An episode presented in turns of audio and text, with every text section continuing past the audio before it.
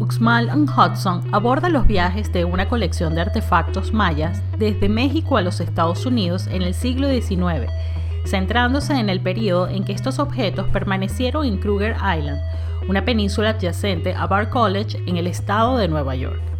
A partir de la curaduría de Paulina Asensio Fuentes, la exposición, presentada en el Hessel Museum of Art, contó con la participación del artista Claudia Peña Salinas, quien realiza un ejercicio de especulación enfocándose en las esculturas de Uxmal para visibilizar lo que existe al margen de los relatos de los exploradores, el guardián coleccionista y el museo etnográfico. En el siguiente episodio conversaremos con Paulina y Claudia acerca de esta muestra, los viajes exploratorios hasta la isla que detrás de su follaje esconde las ruinas de una historia que aún está por contarse. Finalmente reflexionamos acerca de la posibilidad de reinterpretar el pensamiento ancestral a través del lenguaje contemporáneo. Yo soy Ileana Ramírez y escuchas Tráfico Visual.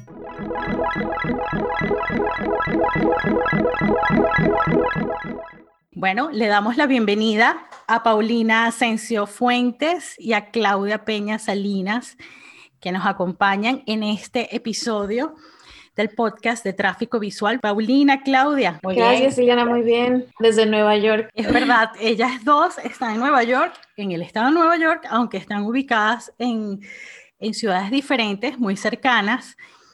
Paulina se encuentra en Hudson, ¿cierto? En, el, en Bar College, y ya vamos a hablar por qué. Claudia está en, en, Brooklyn. Así que... Sí, sí, estoy en Brooklyn, en la ciudad, en el calor, con la gente, mientras que Paulina está allá arriba con los arbolitos, con el agua, la naturaleza. Dos, dos, eh, sí, lugares muy diferentes en este momento de verano. Ok, entonces bueno, estamos reunidas aquí porque vamos a hablar de una exposición que sucedió hace un poco tiempo, entre el 3 de abril y el 30 de mayo de 2021, llamada Uxmal on Hudson, con una curaduría de Paulina, Paulina Asensio Fuentes, como parte de su trabajo, su tesis de grado, su trabajo de grado en el Centro de Estudios Curatoriales o el Center for Curatorial Studies en Bar College. ¿Cómo llegaste a este tema, a esta investigación, Paulina? ¿Y en qué momento también eh, realizas esa, esa conexión con Claudia, con el trabajo de Claudia, que más adelante podemos ampliar un poco más porque es realmente interesante? Cuéntanos de la propuesta como tal, la propuesta curatorial, y, un poco más acerca de, la puesta en escena, ¿no? Sí, gracias, Ileana. Estoy muy contenta de estar aquí platicando contigo. Sí, como bien dices, bueno, es um, Ushman Hudson, es una exhibición que fue parte de eh, mi investigación de tesis.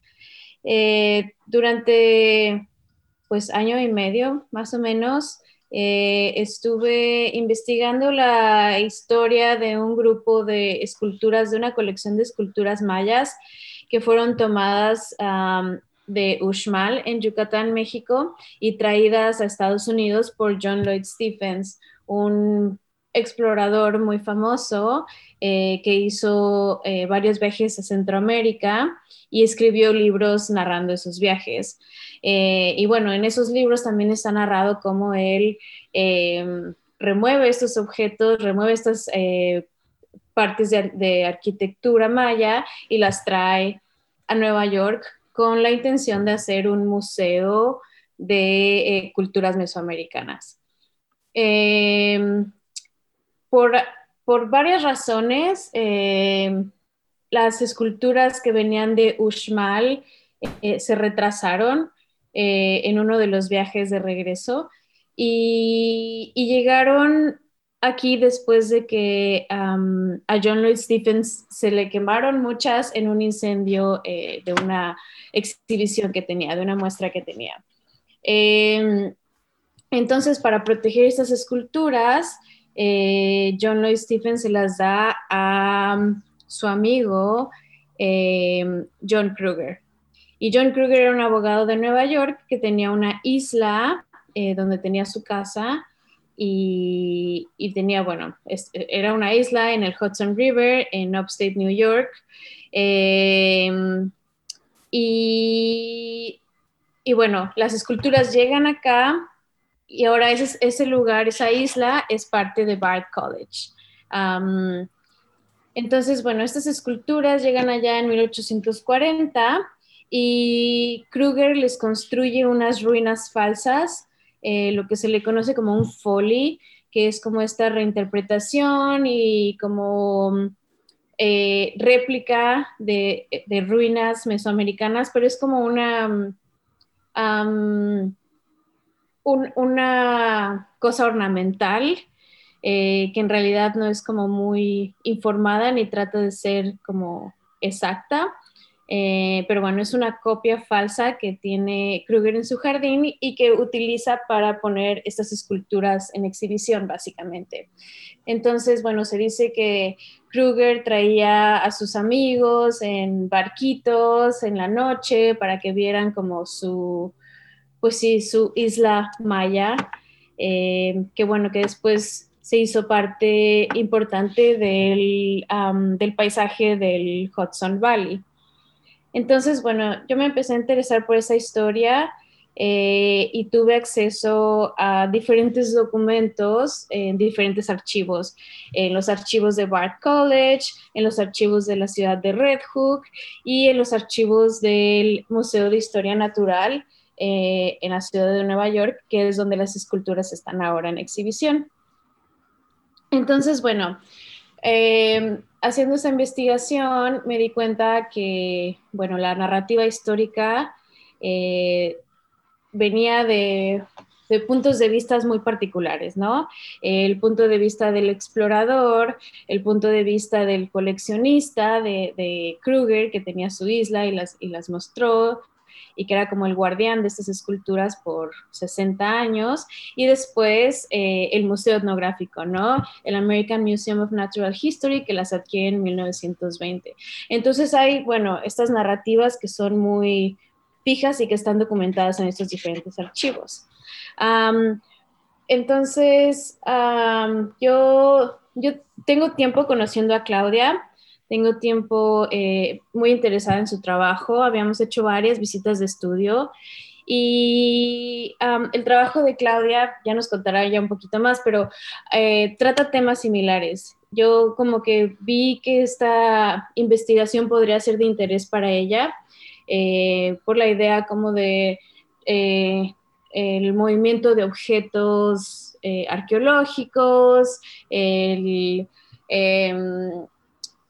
em, cómo, estos elementos se hacen parte de eh, imágenes o de la cultura visual a través de postales, por ejemplo. Eh, y bueno, entonces empezamos una conversación, yo le platiqué a Claudia sobre mi investigación y básicamente a partir de ese momento empezamos a hacer como una investigación colaborativa. Eh, entonces teníamos estas reuniones en donde básicamente nos contábamos todo lo que sabíamos sobre esas esculturas y las teníamos grabadas un poco como, como en forma de, oral history. Y, bueno, juntas reconstruimos esta historia eh, desde un punto de vista que trataba de darle espacio a las esculturas para contar su propia historia. Entonces, estas esculturas se vuelven una especie de, em,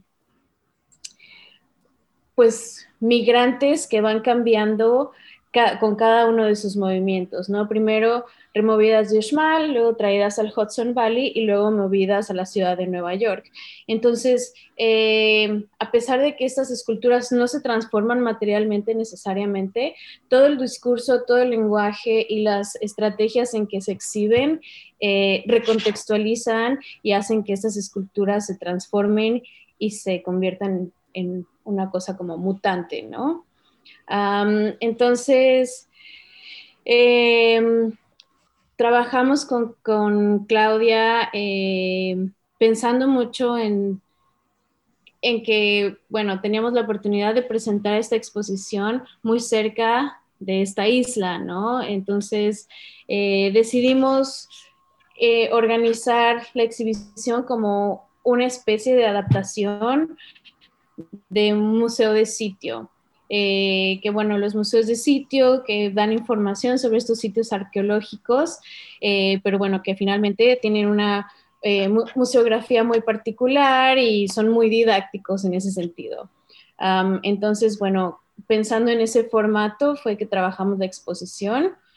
Y, ya, eh, Claudia, te paso la palabra ahora.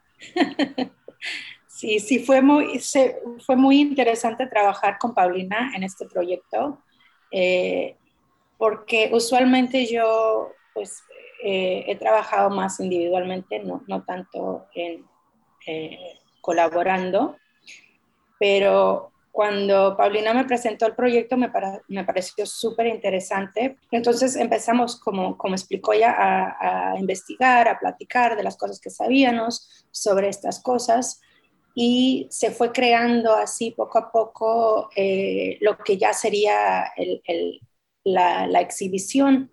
Eh, Paulina, por su parte, trabajó mucho lo de el audio guía. Ella hizo un viaje a a la isla, eh, que logró ir en kayak porque está un poquito como complicado. Ahí, ahí eh, el agua cuando está alta no se puede cruzar hacia la otra isla donde, donde se pueden ver las, lo que queda de esas ruinas, porque quedan como fragmentos de los eh, arcos que, que Kruger hizo y bueno, ella logró hacer eso y entonces hace un, audio, un audio guía que uno puede escuchar cuando está en el espacio. Y, también hay como un, que sería un, panfleto, así sea un pamphlet, que, que uno puede eh, llevar de este sitio, de, la exposición en Bar, hacia eh, el Museo de Ciencias Naturales en, en Nueva York y hace referencia a los objetos eh, con, expandiendo en la historia de, de, su proceder. Y bueno, entonces yo, yo como trabajo, usualmente trabajo con, con postales, o sea, no sé, empieza todo, hay como eh, lo, la, la, investigación, todo lo, que leo, lo que platicamos, pero necesito como una base de imagen, entonces empecé a colectar muchas cosas. eBay es como el lugar donde yo voy y entonces empiezo a coleccionar, a, comprar postales, eh, libros y de ahí mm, empieza a salir como esta idea de, que, de qué iba a ser la, cómo, cómo, qué iba a ser lo físico, ¿no? Entonces, una de las cosas interesantes que, que sucedió, que fue como más por, por suerte, a veces en esto de eBay. Este, me encontré una bolsita de piedras que eh, en un momento se vendieron en un, en un hotel en los 70s en la área de Usmal y básicamente eh, son piedras de, limestone, que, no sé cómo se diría en, en español, se me, se me ha ido la palabra. Eh, eh, laja, no, laja es la otra. Eh, bueno, entonces estas piedritas se vendían por, por peso en los hoteles turísticos y la gente en esos años se podría llevar un poquito de Usman. ah, como souvenir de, del, del, lugar, ¿no? De, de, la... Sí, total. Entonces eso fue muy interesante como, como pues eh, este explorador se había traído estos objetos, estas piedras en, en, esos momentos, pero eran unos objetos arqueológicos que, bueno, pasaron porque las leyes de México eh, no estaban muy eh, firmes todavía en cuanto a qué se podía... sí, todavía no era ilegal la extracción de objetos arqueológicos. Exacto. Y, bueno, eh, eh, pero estas, estas otras piedritas son, son, de los años 70, entonces todavía hay como esa... Mm, la gente todavía está como dejando llevar el, patrimonio, ¿no? Que, que, se vaya, como no era como no, era nada tomar un pedacito de piedritas por ahí que algún momento deben de haber sido parte de estructuras también, ¿no? Y, bueno, y otra cosa que era interesante en esa bolsita de piedras era que, que tenía un texto, la bolsa en sí, que decía que estaban esterilizadas para tu protección. Entonces me pareció como, como esa idea de, de volver eh, algo turístico a, través de, de, esta sanitización, volverlo eh, como que se neutralizaba y, y se podría eh, entonces pues traer a tu casa, ¿no? Eso, esas bolsitas las conseguiste en eBay. Sí, te digo, esto fue solo suerte que encontré esa ah. bolsita. es como una cosa, no sé cuántas de esas se habían vendido y todavía andan rodando. Que se vuelven como de, de, souvenir, luego se vuelven como collector's item. ¿no? Sí. entonces ya los venden en eBay como, pues sí, como un recuerdo coleccionable. Y estaban en la muestra. Con otro valor. Bueno, es ahí fue donde entonces la intervención, porque los objetos en sí de los cuales eh, eh, estamos hablando, que estuvieron en esta isla por 60, 80 años, en el Folly de Kruger, eh, y ahora, bueno, que, uno los puede ver en el museo de acá, en Nueva York, en sí hay el archivo que el museo nos, el archivo fotográfico que, que ellos nos, nos dieron, incluye tres piedras que no están en la, en, la sala en sí y son unas piedras que serían como, no sé, de un, bueno, yo, un pie, un pie, dos pies son grandes, ¿no? Mm. Y las piedritas de la bolsa son de, pues, un centímetro, o sea, son pequeñitas. Entonces yo lo que hice fue eh, magnificar estas piedras pequeñas a, una escala como las otras. Entonces, es una, esa era la obra eh, en un lado, en una pared, que son eh, como, creo que eran como 52 de estas piedras, insertando las piedras que vienen del archivo o, la, fotografía del archivo del museo. Eh, y son las únicas que tienen como unos cuadritos blanco y negro que, es como las instituciones eh, usualmente hacen, eh, eh, te dan la, idea de la escala, ¿no? Cuando hacen su archivo fotográfico de los, de los objetos. Y entonces al, ver tú este grupo de piedras, pues ahí hay un foley también, pero estamos hablando de piedras que todas son limestone, you know, vienen todas fueron traídas a Estados Unidos. Las maneras y, eh, la, el, valor de cada una es diferente, tal vez, ¿no? Porque una se traído, una se la trajo Stephen Lloyd y, es como objeto de arte, objeto de, museo, mientras que las otras son objetos turísticos, pero al final la proveniencia es la misma. Sí, yo creo, bueno, esa es una pieza que creo que habla de extracción, ¿no? Eh, una, por una parte, las piedras que el museo tiene documentadas, pues fueron extraídas en una operación, em, pues sí, colonial, eh, que está pues disfrazada como de, de operación diplomática, ¿no? Eh, entonces, bueno, sí, estas piedras son extraídas de México antes de que fuera ilegal extraer objetos arqueológicos. Eh, y están fotografiadas en esta forma como muy forénsica, muy forense, para ser parte del archivo del museo, ¿no? Eh, y entonces Claudia hace como este mismo ejercicio forense de tomar esas fotografías a estas otras rocas que son extraídas por operaciones de turismo, básicamente, eh, y bueno, y eso, como cuando se borra la escala, como están del mismo tamaño, eh, cuando se borra la escala y se borran como, eh, sí, como que, como que parecen fotos de la misma colección.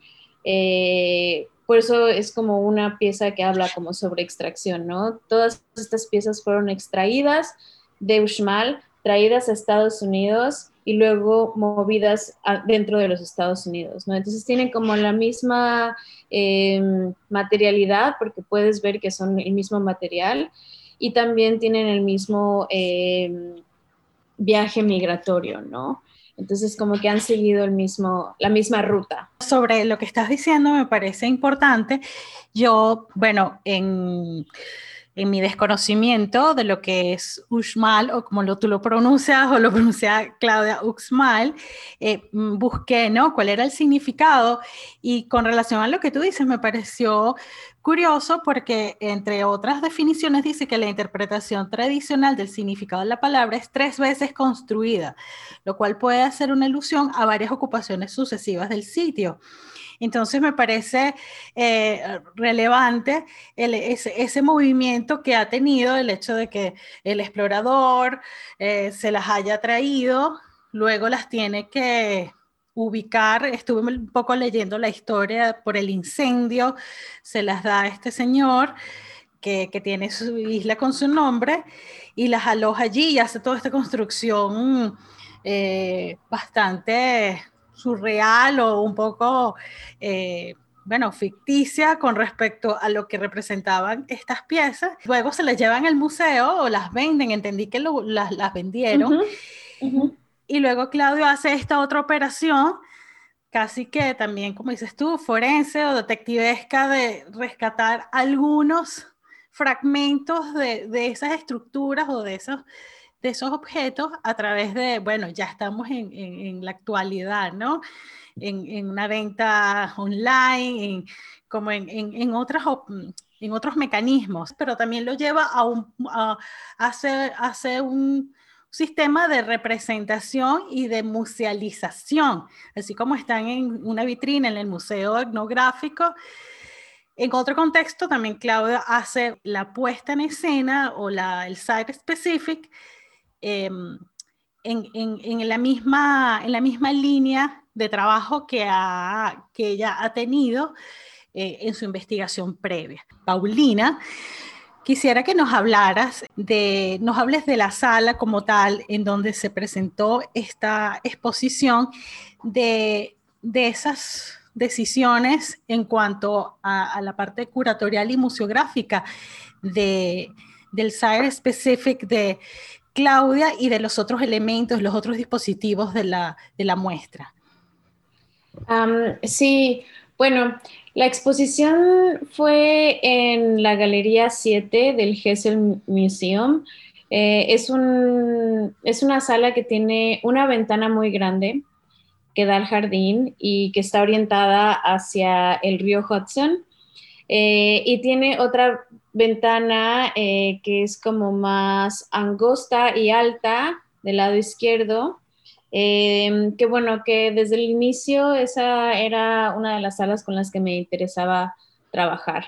Eh, y Claudia hizo una visita en diciembre, conoció la sala y entonces trabajamos, sí, con, como muy específicamente con lo que la sala nos estaba ofreciendo, ¿no?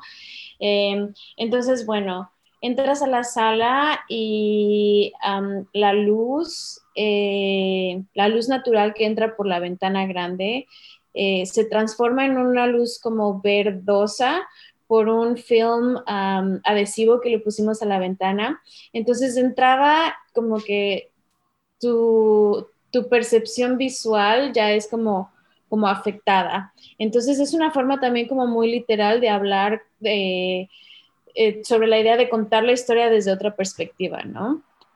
Em, entonces, del lado derecho y del lado de la ventana, eh, tenemos una de las piezas que es el foley. Y el foley se compone por una estructura em, de varillas de metal eh, modular que se convierte en una especie de pirámide. Entonces son como cubos que tienen un detalle muy, pues sí, muy minucioso de hilo que, em, de estambre que Claudia tiña a mano. Eh, y entonces las esculturas están como, perdón, las, las, varillas de metal están unidas unas con otras con este tejido, esta especie de tejido. Se convierte en una pirámide y en cada uno de estos cubos cuelga una eh, imagen de, de, las esculturas de las que estamos hablando, de estos elementos arquitectónicos tomados de Uxmal. estas imágenes vienen también del archivo del American Museum of Natural History. Eh, entonces, es muy curioso, creo que eh, la exposición refleja muy bien este trabajo de archivo y los materiales disponibles que hay sobre estas esculturas. Entonces, estas imágenes en realidad son fotografías que tomó el museo de los objetos ya instalados en la sala eh, y parecen más como como fotos de, visitantes de museo, fotos de turista, eh, más que una como documentación profesional de museo, a diferencia de las piedras que no están en exhibición, que ahorita vamos a esa, a esa otra pieza. Entonces, tratando como de reflejar también eso, eh, que bueno, que es otra capa de información, ¿no? Cómo está el museo eh, estudiando estas piezas, ¿no? Las tienen en exposición, pero realmente qué es lo que están, qué es lo que saben de ellas. Em, entonces, bueno, tienen, tienen, estos cubos que, de donde cuelgan las imágenes de los objetos en una especie de móvil estable em, que bueno, que tiene de fondo la ventana y el jardín y el, el, Hudson River. Eh, parte de esa instalación es en esta otra ventana que, comento del lado izquierdo, eh, también se le puso un film eh, adhesivo transparente que tiene la imagen de una de las estelas. uno de los, dos de los objetos, parte de esta colección, son estelas que funcionaban como eh, adornos a los lados de las puertas. Entonces, pero cuando Kruger se las lleva a su isla, eh, él las pone como sobre, un, sobre unos muros de, de, en estas ruinas falsas Em, entonces dejan de ser como pasajes o, adornos en una de, puerta, molduras de puerta, y se convierten en, imágenes, ¿no? En tableau. Eh, entonces como que tienen una función diferente eh, y se han transformado con esa, em, pues sí, con esa estrategia eh, que Kruger utiliza en la isla, ¿no? Estrategia de exposición. Bueno, entonces esa, esa pieza en específico es un comentario muy directo a eh, la instalación en la isla. Está orientada hacia allá y, bueno, eh, trato de apuntar hacia las intenciones de Kruger que eran pues meramente estéticas y contemplativas. Eh, a lo que me refiero es que Kruger no estaba interesado realmente en decir algo de la cultura maya, no estaba interesado en decir algo de Uxmal, Yucatán, pero estaba diciendo algo muy importante del, del Hudson Valley, ¿no? Que es como en esta tradición romántica del paisaje, eh, vamos a construir estos paisajes que queremos ver y contemplar, ¿no? Entonces es una intención estética. Después, eh, del lado izquierdo, eh, esta pieza que veníamos comentando es una... Em, es un, es un grid de fotografías en blanco y negro de todas estas piezas, de todas estas rocas. Eh, tres de ellas son parte de el grupo de, de piedras que fueron tomadas de Uxmal por, por John Louis Stephens. Eh, y las otras son souvenirs que se vendieron en los 70 a turistas. Entonces se hace una como, eh, pues sí, una serie como un archivo de especímenes, eh, todas con este estilo muy forénsico de fotografía. Y bueno, eso está del lado izquierdo y es un comentario a esta cosa eh, etnográfica, eh, a cómo se convierten estas, eh, estas piedras, estas, em, estas piedras talladas, se convierten en parte de una colección de objetos mesoamericanos. y entonces cuando entran al museo, ya no son estas piedras que estuvieron alguna vez en una isla, son solamente eh, representaciones eh, que tipifican la arquitectura maya del Segundo Imperio, ¿no? Entonces, eh, pierden como esa historia tan especial que tienen y funcionan en relación a la colección de objetos mesoamericanos, ¿no? Entonces, acá esta, esta, pieza hace un comentario hacia esas intenciones etnográficas, históricas del museo. Eh, y estando las dos piezas frente a frente y que además eh, este grid de fotografías es del mismo tamaño que la ventana, ¿no? Se hace como una tensión muy interesante entre estas intenciones eh, de las estrategias de exhibición que, que tuvieron las, las, em, estas, estos objetos en la isla y en el museo. Em, entonces, bueno, creo que ya que entras, ya que ves como eh, la, la, obra, que bueno, son piezas de arte que además son muy bonitas y se ven muy bien con ese eh, background eh, del jardín y creo que, o sea, el, el hay, hay, una cosa muy contemplativa también, porque es, es, una, es uno de los comentarios que estamos haciendo. Pero después hay otra capa de información que son todos los materiales interpretativos, ¿no? Es como la gente puede tener un acceso eh, a esta historia. Eh, entonces, en forma de audioguías, en forma de, de cédulas informativas y en forma de este panfleto que te puedes llevar.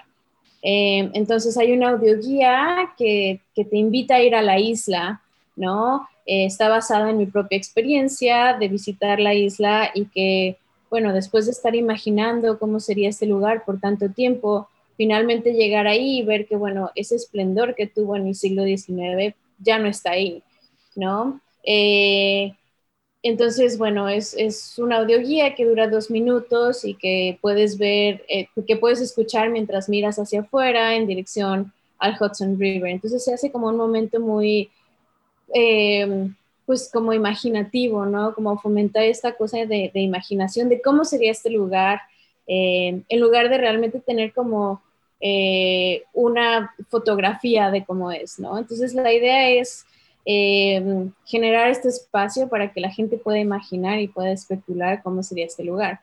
Y por el otro lado, este panfleto que em, te invita a ir al Museo de Historia Natural a visitar estas esculturas, pero con una nueva información, con una nueva cédula eh, que yo revisé la cédula que actualmente tienen las esculturas en el museo como parte de mi tesis escrita y la reescribí básicamente, eh, corrigiendo como el lenguaje que era muy problemático, eh, poniendo más información y bueno, también apuntando hacia el hecho de que, bueno, estos objetos fueron extraídos por una operación de, sí, de expansión imperialista, ¿no?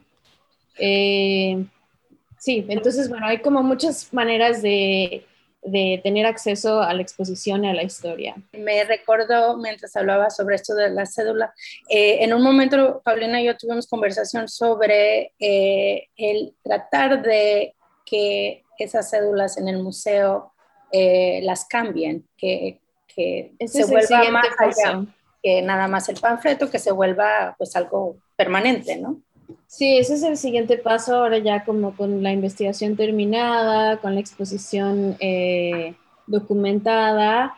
Eh, voy a meter a todos estos documentos con una requisición al museo para que revisen la cédula. Sí, eso, eso sería fenomenal. Eh, ¿Esas piedras son prestadas del museo? Esas que estás exhibiendo, no, no los pedacitos de la, los, los, los, vamos a decir, los souvenirs de las bolsas que Claudia encontró en, en eBay, sino estas otras piedras. ¿Están los objetos como tal o solamente la, una representación? Son, son imágenes. Ah, son, eh, imágenes. todo, eh, digo, creo que una parte bien importante del proyecto es el trabajo con el archivo y con las formas en que estas piedras han sido documentadas. Entonces, realmente nuestra intención no era hacer una exposición sobre estas piedras, sino sobre todo cómo, cómo estas piedras se han entendido. Eh, entonces, sí, eh, esta manera de mostrar lo que hay en el archivo, como de activar el archivo como parte de una pieza de arte, eh, nos parecía como más interesante que tener los objetos en sí mismos, sobre todo porque estamos tratando de recontar la historia y, fomentar como este espacio de imaginación. La fotografía aquí fue, fue muy, muy importante eh, porque es como, como dice Paulina, lo estamos basando más en, en, esas representaciones que ya existen, o sea, los, las representaciones que son las que, las que eh, pues se mueven ya. O sea, si eh, al, al, preguntarle al museo sobre imágenes de estos objetos son las que ellos nos proporcionaron y como mencionó Paulina, eh, especialmente las que están de, en la sala eh, de exhibición, esos objetos están tomados de una manera que no, es frontal, muchos de ellos están como hacia el lado, entonces pareciera como no intencional, como, como accidente, no sé pero era importante eh, eh, utilizar eso en la escultura, eh, como, como traer exactamente esa misma imagen que ellos tienen en sus archivos, que es la, documentación, ¿no? O sea, lo, que se consideraría lo importante de, de cómo, más allá del objeto en, en, en objeto, este es el documento. Para preguntarle a Claudia, em, que he leído acerca de, bueno, de tu trabajo previo o tu, con, tu investigación que está en, vamos a decir, en continua, que tu, obra se compone por figuras, creaciones modernas, minimalistas, trata sobre, también abordas el pensamiento indígena, el conocimiento ancestral, las costumbres y cómo estas ayudan a crear un sentimiento de identidad. Eso, eso lo leí en una entrevista que te hicieron y que tú de alguna manera también incorporas elementos como del arte moderno, eh, de, de, las vanguardias también modernas, y hay una, y hay una metodología también contemporánea porque entonces traje estos objetos ya existentes como una fotografía, una postal o tal vez un objeto. Entonces hay un cruce allí de tiempos en la historia del arte, de, vamos a decir, formas de trabajar, formas de representación, donde por supuesto el sustrato está en ese, en ese objeto, en esa lectura de, de, esas piezas que bueno, que te conectan también por, por, tu origen, por tu, por tu nexo cultural. Eh, y entonces quería que me, me contaras, a propósito de, bueno, de lo que, de lo que desarrollaste aquí en Uxmalon Hudson, ¿cómo, cómo fue ese trabajo. Paulina te dejó toda la libertad del mundo para, para desarrollar y desplegar estos sistemas que tú empleas. Y específicamente sobre esa constante de, hacer una intersección de, los, de ese pensamiento indígena o esas obras, ah, eh, vamos a decir, prehispánicas que, bueno, que tienen una, un valor importante con operaciones eh, contemporáneas del arte contemporáneo.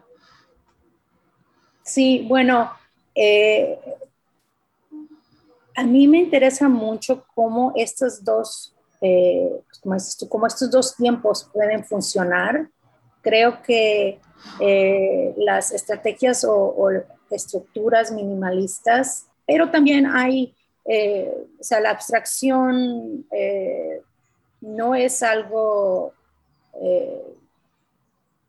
se encuentra en los textiles, se encuentra cuando yo estoy observando estas pirámides, las, las eh, estructuras en sí, ya hay todo eso que después o, que, o que, antes yo había estudiado, pues, en maestría o en, undergrad, eh, todos esos movimientos, como dices tú, de Bauhaus, de movimientos de, de, eh, minimalism. Eh, entonces, eh, siempre me parece como un, eh, una manera de como poder lo más claro posible, tal vez, este, eh, introducir otros pensamientos, ¿no? Como en el caso de, la exhibición en BART, eh, al mantener tal vez pues las estructuras, todo eso en, este, eh, en, minimalistas diría. Entonces no hay algo muy barroco, no hay, no hay nada que no tiene que ver. Entonces podemos, tal vez es la lógica ahí también, podemos entonces eh, eh, llevarnos más a esa dirección de contar esta historia. Pero siempre la estructura ayuda porque no, como que no empaca, no, eh, ¿cómo se diría? Eh, opaca, ¿no? No opaca lo que está tratando de decir.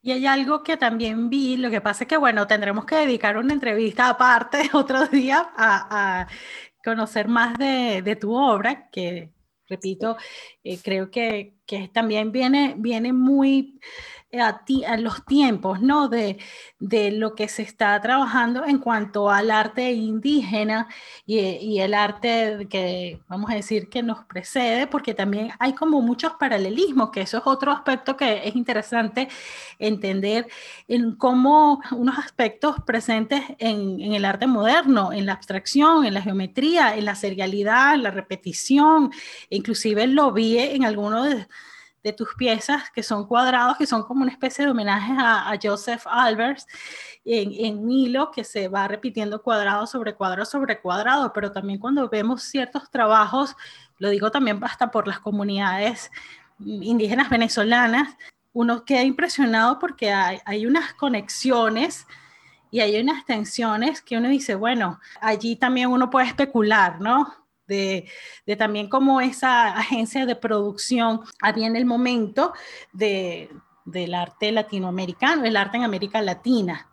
En, otros tiempos, en, otros, en otras historias. Entonces me parece muy fascinante esa intersección que tú puedes hacer y cómo se, cómo se presenta despojándolo, como dice Paulina, ya en otra lectura, en otra narrativa de que ya no es simplemente el estudio del objeto como tal, en, un origen, de una manera como fría y documental, sino también se inserta en, otros, en otras interpretaciones y en otras capas de, discusión eh, a nivel artístico. Es interesante, mencionaste a, Joseph Albers, como, como ahora la, la historia como que está dando bueno, las instituciones en sí están eh, presentando otra narrativa, ¿no? Y, hablando de Joseph Albers, la exhibición que estuvo en el Guggenheim, eh, que era una exhibición con su obra y fotografías, porque él eh, tiene un largo, un grande archivo de fotos que tomaba cuando hizo todos estos viajes por México. Eh, y, bueno, yo, uh, Annie Albers también, o sea, entra ahí que eh, qué tan importante para ella también fue pues estar relacionada con, con, estos espacios de Mesoamérica para el trabajo que después desarrollaron. Entonces esa idea de que Bauhaus es algo muy como no sé, algo muy puro, muy, no, no hay influencia tal vez, es, más como arte por arte o algo así, eh, bueno, tenía todo lo utilitario, pero eh, en realidad eh, ellos dos estaban viendo todas estas estructuras, estaban siendo influenciados por, por la geometría que encontraban ahí. pero bueno, lo, lo interesante para mí es que es ahora que hay el interés o, hay la facilidad, no sé, eh, serán que son nuevos curadores que, que quieren contar esta historia. Y, y, bueno, a, mí me encanta como, como ver como, como ciertas, como, eh, pues sí, homage to the square, ¿no? No es tan, tan, eh, no es Malevich, pure abstraction o algo así.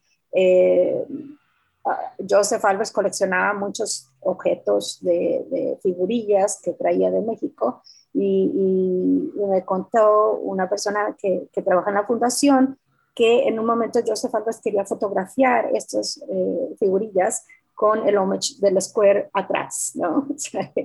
hubiera sido interesante ver esas fotos. Paulina, eh, bueno, a mí me, parece muy grato que en el año que nos conocimos, en el 2019, que tuve la oportunidad de, visitar Bar College y, pudimos conversar, tú me asomaste ya como algunas ideas muy preliminares de lo que querías desarrollar para tu tesis y, viéndolo bien, y por eso traje lo del pensamiento cosmogónico y como toda esta, esta manera de, trabajar. Eh, en, bueno, en nuestros antepasados y cómo coinciden eh, eh, en la actualidad y hay esas referencias y esos diálogos que a lo mejor no son visibles, pero que están eh, allí implícitos. ¿Cómo fue ese proceso para luego ya decantar en esta, ya lo dijiste un poco al principio con la propuesta, pero ese tránsito, porque también creo que has, has insistido en esta área de lo arqueológico, lo antropológico y, hacer esas conexiones históricas con el presente.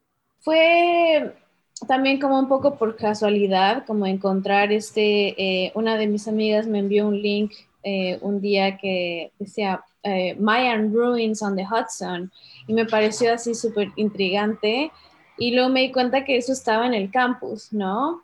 Y, que bueno, y que no eran ruinas mayas, sino que eran ruinas falsas con objetos removidos de México, ¿no? Entonces, la idea de, pensar en este lugar, Ushmaron Hudson, que solamente existe porque cuando es la combinación del folly, de las ruinas falsas y estos objetos, pero cuando ya no cuando ya no están juntos, cuando los objetos se mueven al museo, este lugar ya no existe. Entonces, ¿cómo puedo hacer, cómo puedo volver a mapear, volver a nombrar este lugar eh, y cómo puedo pues traer atención a que además está como parte del campus, ¿no? Eh, y bueno, lo cierto es que hay una cosa como transhistórica que ocurre en esa sala de exposición, ¿no? Estamos haciendo eh, una interpretación desde el siglo XXI de una historia, de una narrativa que ocurrió en el siglo XIX, pero como, como bien comentas, considerando todo lo que pasó en el siglo XX, ¿no? Como la asimilación eh, de la estética maya es súper presente en arte, en el cine, en la arquitectura. No, claro, Joseph Albers es uno de los ejemplos, pero está eh, Robert Smithson y todos los viajes que hizo también a Yucatán, ¿no? Hay como, sí, hay muchos artistas con, gran influencia eh, maya y bueno, y en, los, y, en el siglo XIX, o sea, los de los primeros objetos maya que llegan acá son estos, ¿no? Eh, y entonces, bueno, se empiezan a hacer todos estos eh, displays de objetos mesoamericanos, de objetos de de Yucatán, de objetos de la región maya, eh, en, muchos de los museos de Estados Unidos, que obviamente, eh, bueno, como que sí, se dispara un interés, ¿no? Eh, que es muy prominente en el siglo XX.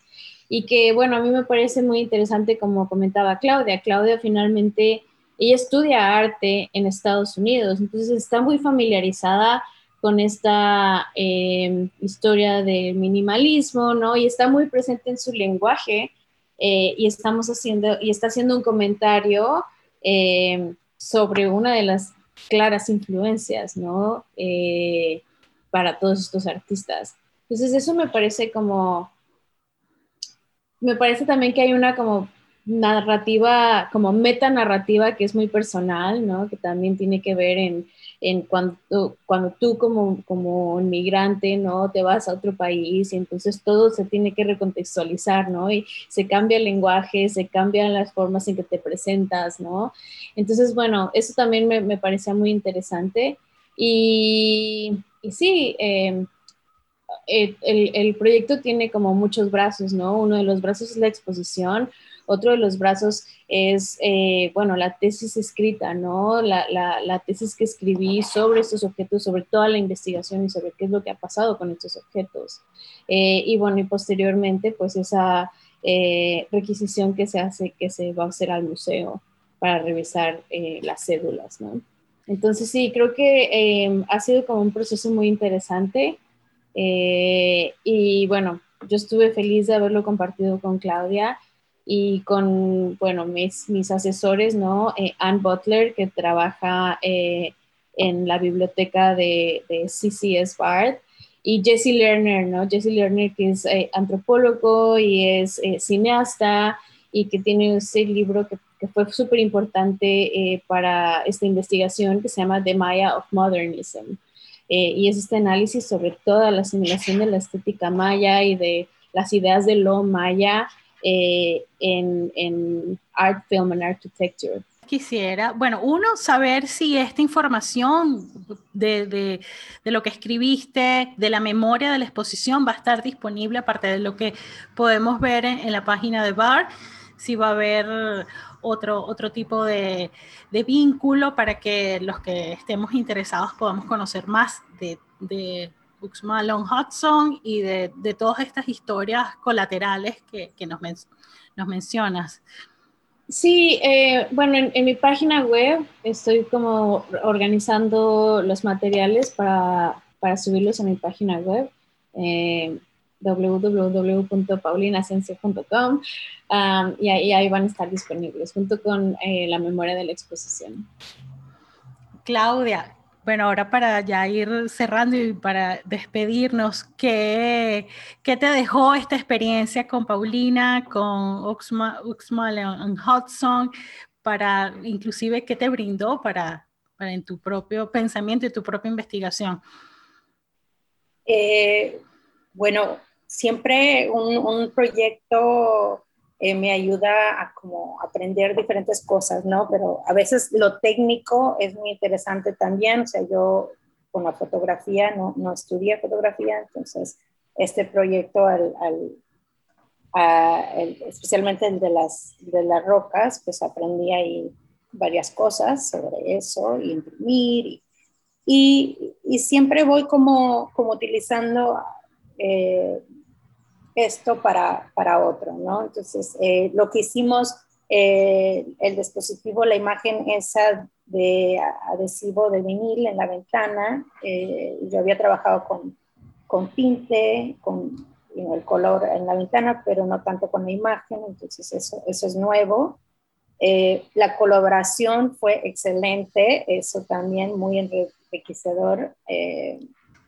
Sí, y, bueno, y más allá, eh, pues tengo más interés sobre, sobre eh, el lado maya, ¿no? Porque muchos de mis proyectos están basados en, en deidades del agua del de, eh, lado azteca. Entonces, este, ahora tengo todas unas propuestas para ir para Yucatán y explorar estos lugares, o sea, yo, en sí a Uxmal nunca he ido. lo conozco a través de las imágenes que también eh, de los libros, ¿no? y de los objetos estos con los que trabajamos. Entonces, es como un, un viaje en reverso ahora. Qué fascinante. Bueno, me voy a pegar en ese viaje. por lo menos nos contarás, ya veremos. Vamos.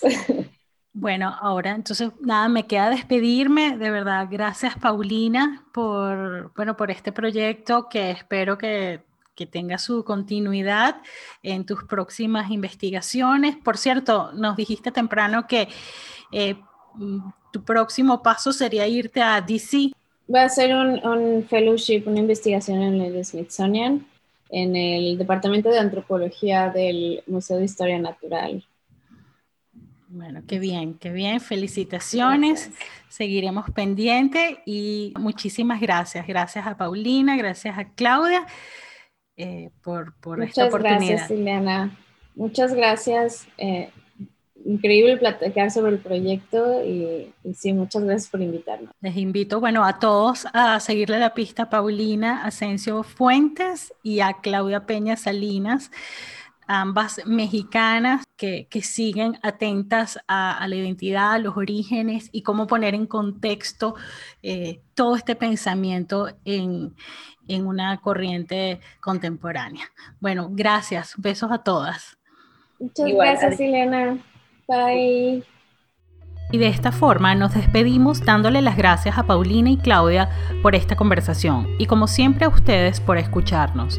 Recuerden que pueden oír este y otros episodios a través de las plataformas aliadas como Spotify, Apple Podcast, Mixcloud, YouTube y nuestra web tráficovisual.com. Hasta pronto.